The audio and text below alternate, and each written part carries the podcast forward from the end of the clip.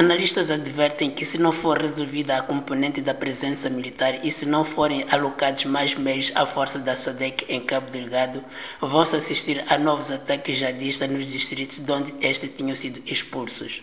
A Organização Médicos Sem Fronteiras diz que em apenas algumas semanas, no final de janeiro, registrou-se um novo pico de ataques e violência em Cabo Delgado, causando uma vaga de milhares de pessoas deslocadas, a maior registrada nos últimos meses. De acordo com aquela organização, mais de 20 ataques a quatro aldeias danificaram ou destruíram 2.800 casas no distrito de Meluco e na zona sul do distrito de Macomia, provocando a fuga de pelo menos 14 mil pessoas.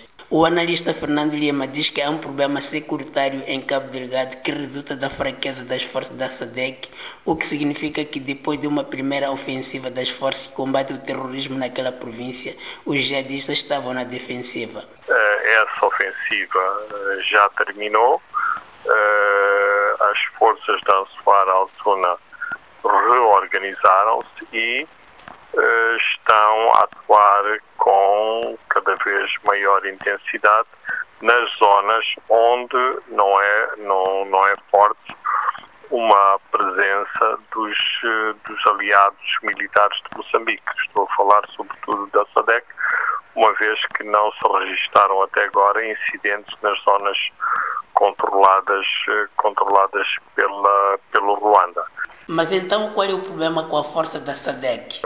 Da SADEC tem menos de um terço de os homens que foram estimados pelo estudo preliminar feito antes da presença dos homens no terreno. Portanto, se esta componente de presença militar não for resolvida, se também mais meios não forem cometidos à força da SADEC, vamos assistir a mais ataques nas zonas que foram confinadas à força da SADEC. Acha que esse assunto terá sido discutido no encontro da semana passada em Pemba entre os presidentes moçambicano Filipe Nunes e sul-africano Cyril Ramaphosa? Há uma pressão sobre a África do Sul para que aumente o seu contingente, nomeadamente por forças de infantaria e também por meios logísticos de apoio, nomeadamente helicópteros de combate e helicópteros de transporte de tropas. O problema é que começam a surgir notícias com cada vez maior insistência de falta de meios financeiros